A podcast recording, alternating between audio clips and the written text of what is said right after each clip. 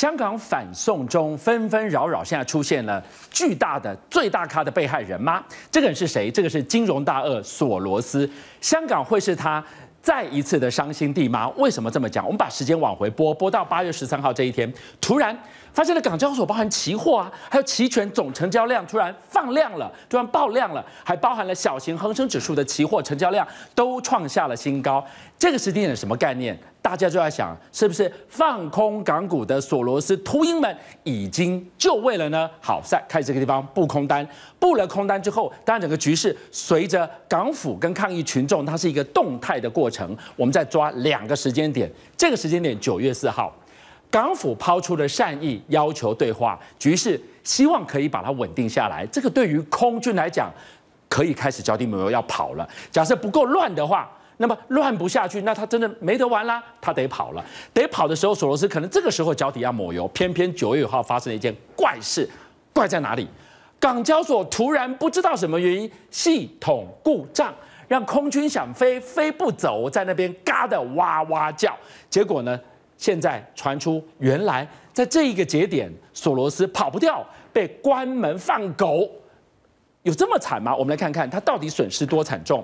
索罗斯空袭港股，再遭滑铁卢，市场传闻哦，他那个九月五号这一天要跑跑不掉，结果损失了二十四亿港元。好，我们就来先看看下面这一段报道。高龄八十九岁的金融巨鳄索罗斯虽宝刀未老，但一碰上香港股市却再次沦为输家。一九九八年放空港股大赔十亿美元后，外传索罗斯这次又趁着反送中抗争。八月大举进军港股，买入至少二十万口空单。没想到四号林郑月娥无预警宣布撤回逃犯条例，索罗斯急着出货，五号开始大肆抛售空单。港交所却突然宣布电子交易系统故障，当天下午两点更暂停衍生性金融商品交易，似乎有意打击索罗斯。最终他逃命不及，估计至少惨赔二十四亿港币，近九十五亿台币。随后，大陆在香港官媒《大公报》指控索罗斯和一传媒创办人黎智英勾结，放空港股，企图牟利，让香港持续动荡是他们的最终目的。一些西方的势力、外国的势力，通过不同的方式在插手香港的事务。四天后，索罗斯投书《华尔街日报》，放话说，现在对于打败当下中国的兴趣已超过对美国国家利益的关心。身为民主党超级大金主，索罗斯难得称赞共和党的川普，封锁华为是明智的决定，但他也担心川普会为了连任出卖美国。Soros spent an estimated million on the twenty sixteen election. The real problem is when political opponents become regarded as personal enemies. 金融炒家索罗斯总是趁火打劫。九七年亚洲金融危机，放空泰铢和英镑，大捞一笔。如今公开表态，以打败习近平领导下的中国大陆为置业，甚至支持川普发动的贸易战。或许改口称呼索罗斯政治打手更加贴切。东森财经新闻综合报道。所以我们看到了，就在九月五号这一天，索罗斯他脚底抹油要跑，结果港交所把你锁住了。关门放狗，到底这是怎么样的一套养套杀？搞到后来，索罗斯差点再一次被歼灭在港股。我们要请木华带我们来看看香港啊，这真的是索罗斯二次伤心地吗？确实是如此啊！这一次索罗斯啊，以高龄啊将近九十岁的这样子的经历啊，进入到港股啊，想大捞一笔，就没有想到呢，再次铩羽而归。哦，所以呢，大家在问说啊，这个国际的金融大鳄哦，是不是真的老了？好，他的鳄鱼牙齿是不是断了？事实上，哈，真的是被港交所给摆了一大道了，哈。那我们来看到，为什么这次索罗斯啊，呃，这个去狙击港股啊，没有成功？你可以看到啊，事实上有一个很重要的原因，就是呢，中国大陆的股市，其实在八月香港动乱的期间，其实逆势上涨的哦。是，也就是说呢，先稳定自己内部的股市，对，先不要乱了阵脚。是，那港股呢，我们慢慢来处理哈，处理这个港股呢，要先稳定中国大陆本地的 A 股市场。所以你可以看到，这个指数非常重要，这也是一个国际啊。好，大家在关注的指数，这不是在内地的股市的盘哦，这是在新加坡挂牌的。对，新加坡交易所所挂牌的叫做富时中国 A 五十指数。对，所以也就是说，国际的资金如果看坏中国大陆股市，从哪里下手？从这个指数来下手。好，从这个期货指数，你可以看到整个八月份哦，俊相它的涨幅呢是将近一成哦。对，所以它是一个倒涨的状况。是，所以代表什么？大陆呢，胸有成竹，基本上我先把内地的股市给安定住，稳住，所以呢，这个港股相对哈，它就跌不到哪里去。虽然说你可以看到港股八月是暴跌的，哦，从最高的大概两万九千点呢，一路是跌到了最低点哦，跌破两万五千点。对，这个跌幅啊，差不多是百分之十左右哈。但是呢，事实上呢，很快它就在底部这边稳住了。尤其是啊，刚才你所讲到的是九月四号、五号那天非常关键，是大涨千点。是为什么？因为林郑不是在傍晚的时候释出了善意吗？撤回送中条例，对，撤回送中条例四项的这个妥协方案，对，所以呢，造成了港股啊，哦是期货盘就瞬间的大涨上去呢，是冲高百点，所以在这个地方啊，其实呢就把这边放空的人全部给嘎到了，是，其中包括什么？包括索罗斯在里面，两套杀杀到自己。对，据说哈，索罗斯在这个地方啊，总共放了多少口空单，你知道吗？多少口？二十万口啊！哇，准备海捞一票。哎，二十万口不是一个小的这个口数啊，二十万口是一个非常巨大的口数。我我以现在目前香港恒指啊，它的一个期货规模来看，二十万口光是保证金要多少，你知道吗？多少？六十亿台币，保证金而已哦。哇，那个保证金算下去的杠杆倍数还得了？是，所以也就是说呢，索罗斯在这边是布了哈，比上次一九九八年去打击香港股汇市啊更大量的一个空单，是准备呢把港股打到这个爬不起来，对，没有想到被拉了这一根。九月四号，九月四号拉了这一根，被这个四项妥协方案倒打一耙之后呢，那当然空单被嘎到，在这边要赶快回补，对不对？对。那问题是什么？港府不让他回补。技术性让这个港交所宕机，哎，可以这样吗？什么叫做技术性让港交所宕机啊？也就是说呢，他说我的系统故障啊，我不能交易了，衍生性金融下商品下午两点全部停盘了。也就是说，你空单要回补，你都回补不了。我把门锁起来，你出不去，叫天不应，叫地不灵了。就你刚刚所讲的关门打狗，对，所以呢，就一路被嘎到这个地方，你就看到他嘎了这一波上来，哦，一路被嘎到这个最近。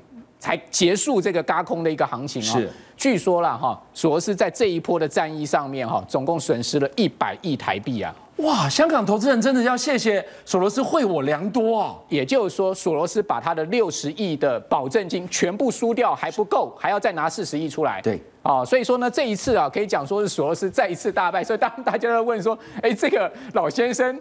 是不是真的老了？牙齿是不是钝了？其实我们来看到啊，这一套养套杀，其实它已经布局布很久了，对不对？没有错。好，它其实这套养套杀哈，它要伴随的是香港本地的一个泡沫。嗯，好，也不就是说有动乱是一回事。如果说本身金融市场没有存在泡沫的话。你没有这种泡沫因素，再有动乱，你也空不起来，是哦，你也你也杀不下去。所以你可以看到哈，其实呢，这个港股啊，今年上半年呢、啊，涨到了三万点，基本上就见到泡沫了。当然，另外一个因素就是，哎，这位老先生也不知道跟中国有什么仇啊？对，他居然说什么？他说他现在打败中国的兴趣超过了对美国国家利益的关心啊，这是怎么回事啊？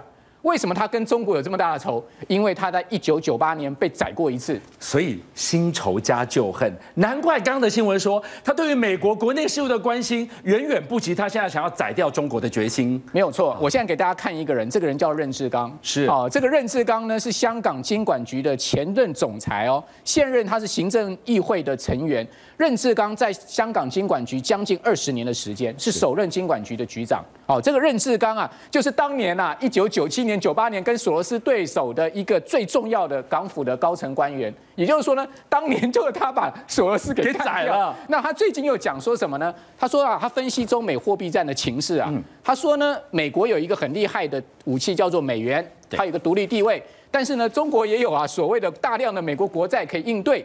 另外呢，在军队方面有武器有军队，军队呢就是华尔街的大鳄，他其中讲什么？其中一个就是索罗斯，索罗斯了啊，这个索罗斯呢就他眼中的一个重要的咖。那另外呢，中方的军队呢就是我们有这个中资的金融机构可以来应对。那战场是什么呢？香港。为什么？因为香港是国际金融中心，又是自由交易的地方。你要打 A 股，你不见得打得打得到啊。你要去打这个富时 A 五十，也不是这么容易就把它整垮。但是呢，打香港很容易。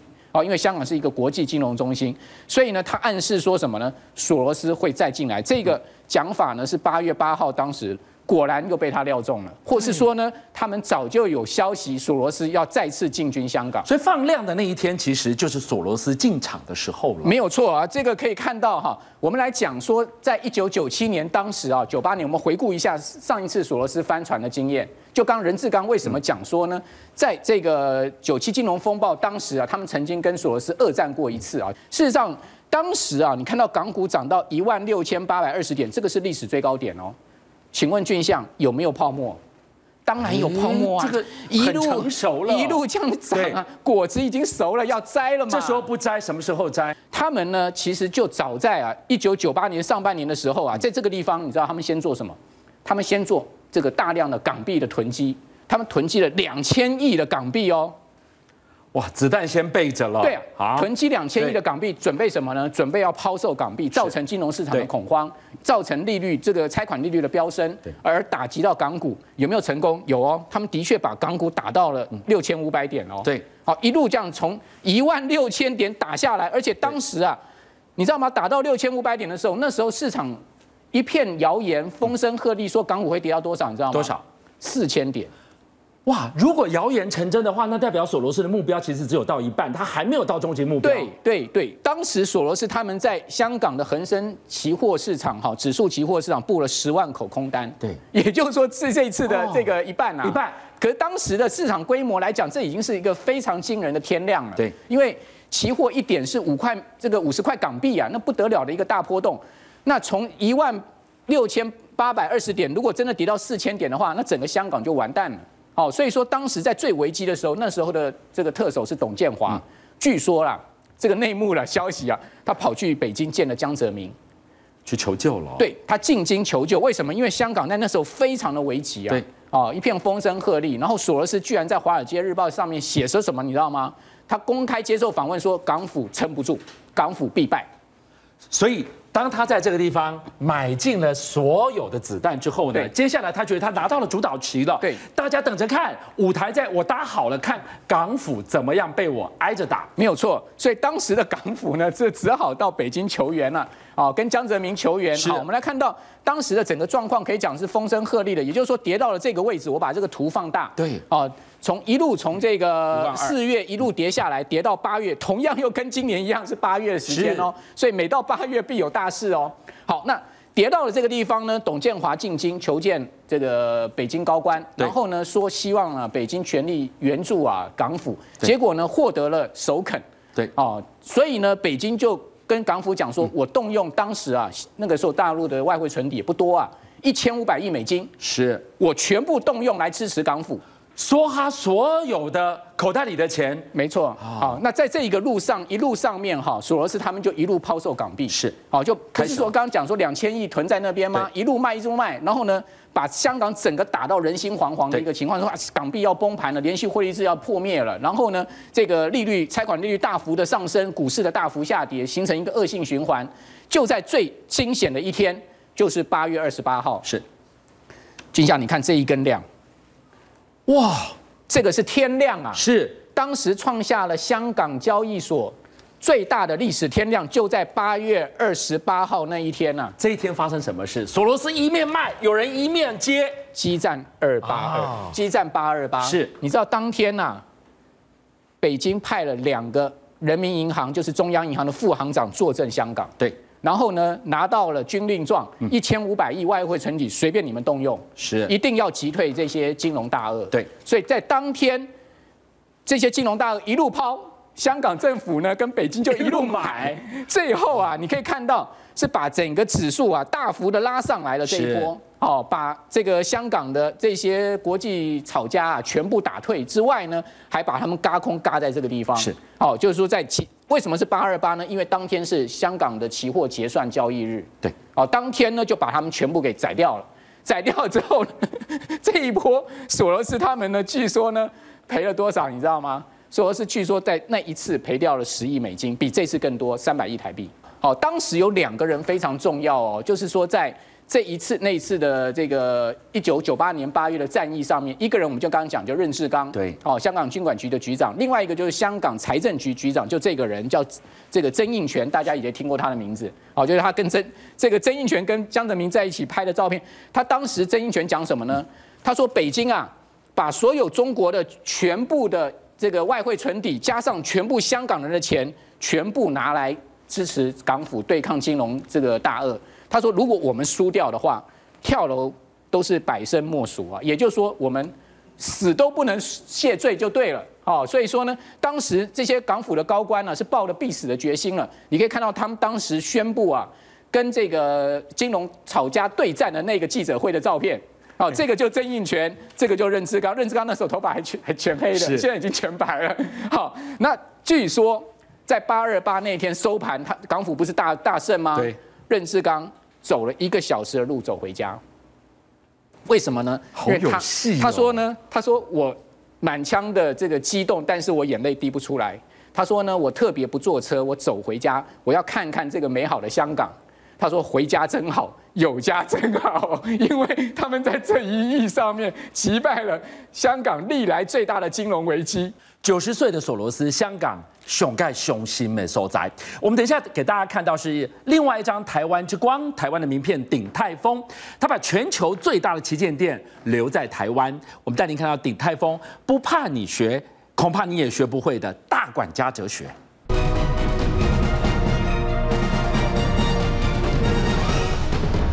今天观众朋友，很多人都在讨论鼎泰丰，哇，鼎泰丰好霸气啊！他把全球最大的旗舰店留在台湾，就在他们永康街旁边本店的对面。我们来看下面这段报道。不过在早上十点半，这里居然挤人满满的人潮，难道是要把小笼包当早餐吗？就是这样的高人气，让他们砸下了上亿元，在对面要开一间旗舰店。敲敲打打施工中，从小门看进去，竟然连墙壁都打掉重练。原来这栋建筑已约三十年，为了结构更耐震，大改造。鼎泰丰一般店面投资仅七到八千万，但这栋旗舰店却多花了两成以上，大概八成的观光客，还有两成的本地客的一个消费。那它每年的消费以及在一个人口的进出也都逐步的成长。所以说，鼎泰丰它在那边开二店。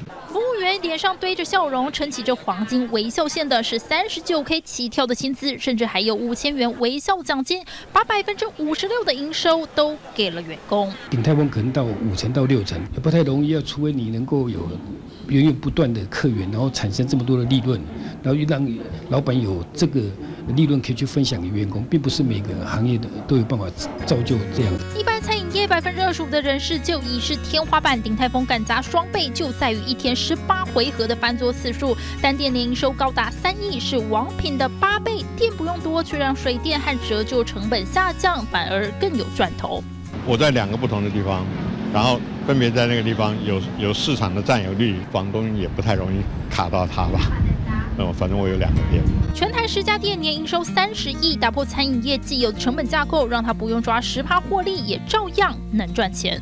东森财经新闻刘不熙、刘子腾台北采访报道。好，再来呢，我要请杰明跟我们一块来看看鼎泰丰。哇，这张名片厉害了！你看，人家形容鼎泰丰是不怕你学，因为你可能也学不会。它有一个你看不到，你进到店里，你已经进到它的发财方程式的，那叫做总管家、大管家哲学。这个厉害了，当然我们说灵魂人物当然是他杨老板啊。但我们讲到一件事哦，其实去这个鼎泰丰哦，有一款饭呢，你特别喜欢吃，就是黑松露炒饭，炒饭放黑松露，这很奇怪吧？其实我一定要把这个故事讲出来，太精彩了。你知道早期哦，因为他们小笼包就已经很出名了，十几年前，那他说尝试呢，能把这个西方的黑松露呢放进小笼包，跟那个肉汁呢联合在一起，果然这个东西一吃吃出名了，使得这个呃黑黑松露的需求呢就开。始节节高升，这件事让意大利人也觉得很奇怪哦。你为什么给我买了这么多的黑松露？特别就请杨老板呢，特别去这个意大利走了一趟。哎，他们可是有一个规划，带着狗上山，闻到了黑松露，那天大丰收。大丰收之后呢，这个意大利的这个这个餐厅这个老板就是黑松露老板，还特别呢就切大量的黑松露放在意大利面上啊。哎，这给杨老板一个概念。这个香味很特别，这个面特别好吃。那我为什么不把黑松露放在炒饭上面呢？这是一个跨界的融合，香气的融合，它可以绝配你的意大利面，当然也可以绝配我们的蛋炒饭呢、啊。好，这件事让这个我们的这一家公司啊，我们说鼎泰丰啊，成为全球最大单一一家厂商买进黑松露，他买全世界百分之一的需求，全世界不过百吨，他就拿了一千吨了，一千公斤啊，这就是黑松露炒饭，这这一定要去点的。原来。故事还有这么一回事哦。当然，讲到这件事情，我们知道所有连锁店都在拼一件事情，什么翻桌。哦，翻桌率越高，你从早上九点钟到晚上九点钟嘛，这么短时间翻桌越多，你就赚越多嘛。对。但是呢，重点事情他逆道而为，为什么这么说呢？哎，外面排这么多人，当然要增加翻桌。他说没有，四十分钟的用餐时间，这是要坚持。为了让所有的服务人员呢，能够不要紧张哦。特别一般来说，我们跑堂的人呢，服务员应该穿布鞋嘛，跟我一样，像你今天这双鞋，速度快一点嘛，因为我们要跑跑场嘛。对。但是说不行。他，你注意看哦，你去去鼎泰丰，你发现到所有的这些服务员小姐或者先生呢，他一定穿的是皮鞋，为什么呢？因为你穿的皮鞋，你动作就不快了。那动作不快呢？为什么动作快？这里关键点，我们这样讲，一般我们去餐厅哦，我点两个小笼包，通常我来的时候，那个这个 waiter 就是服务员，一定是两笼摆着嘛，他就走了。没有，这是不对的。因为你没有办法品尝它好超级好吃的十八折的这个小笼包，所以呢，他会这么做这件事。你坐下来，他的标准动作，你坐下五分钟，第一道菜就过来了。你点两笼小笼小笼包，我先给你一笼。那那另外一笼呢？不用担心，这时候就看你时间抓不到差不多，你该吃完的时候，另外一笼就穿着这个黑皮鞋的这个服务员呢，就把摆在上面了。所以人家讲翻桌率拼快，杨老板他带领他的员工拼慢拼服务。好了，另外一个问题来了，就是说。东西好吃，服务到位，为什么在台湾它一颗米其林都没有摘下来？好，当然，因为我们知道台湾的米其林现在今年是这两年才开始嘛，所以香港的米其林先开始。我要这么说一句话，其实连锁店呢是很难拿到这个所谓的就是米其林的。但是为什么香港已经拿了七颗呢？那我一定要讲这个故事。这个故事真的充满了杨老板内心深处的一种管理哲学。你知道早期哦，就是台湾大家都直营嘛，但是国外呢，大家都是请别人就是代理啦，给你一个授权哦。那当时呢，他觉得香港这个机会不错。二零零七年，他直接就到了。呃，二对不起，二零零一年呢，他就到香港开了。但是他是用授权的方式。结果授权完之后，就听到很多抱怨，从香港打电话说啊，那个水龙那个呃小笼包破皮呀、啊，或者炒饭是冷的。嗯、那当然对杨老板说开玩笑，这是我品牌，砸我招牌，怎么可以？所以他就过去检查哦，就真的就很细密的这个跟这家厂商这个联系。但是呢，到了二零零七年，实在是撑不下去，问题没有改变，所以杨老板当场。就是做一件事，我退出香港，我授权不要了，我都不要再玩了。但是这不是放弃啊，他就密会他上海最厉害的这个这个区基经理说，我们怎么来重新回到这个香港，收回来直营。没错，他们当然就回来了，找了一个最棒的店，新港区哦。好了，他们处心去找一个很棒的店，这不是重点哦，重点是什么？你知道？重点是他把台湾最棒的店长，台湾最台湾最棒的副副理，甚至连洗碗的阿尚。餐桌椅的这些这些小小朋友，就是我们说整理人，总共找了三十人过去整理一下，重新开张，不得了了。就从那时候，二零一一年到二零一七年拿了七个这个米其林，这背后的用心有这个杨老板内心贴切里面，他一定要赢的特质。当然一定会说啊，那这个这。那杨老板自己只是出一张口嘛，管理好嘛，福气好啊，运气好，其实不是。你记得当时哦，有个巨星阿汤哥来了，嗯、他卷起袖子跑进了餐厅，你以为是管理那些厨师吗？没有，他举手就开始很熟练的做出十八折的小笼包，二十一公克。那时候让这个阿汤哥整个吓到了，原来他就是用这种方式带领的我们鼎泰丰往前冲啊，一年要赚四十亿啊！哇，这个就是鼎泰丰你看不到的美感。原来我们讲什么叫大管家哲学。是的，老板不是出一张嘴，没错，所以细节部分都要监督到。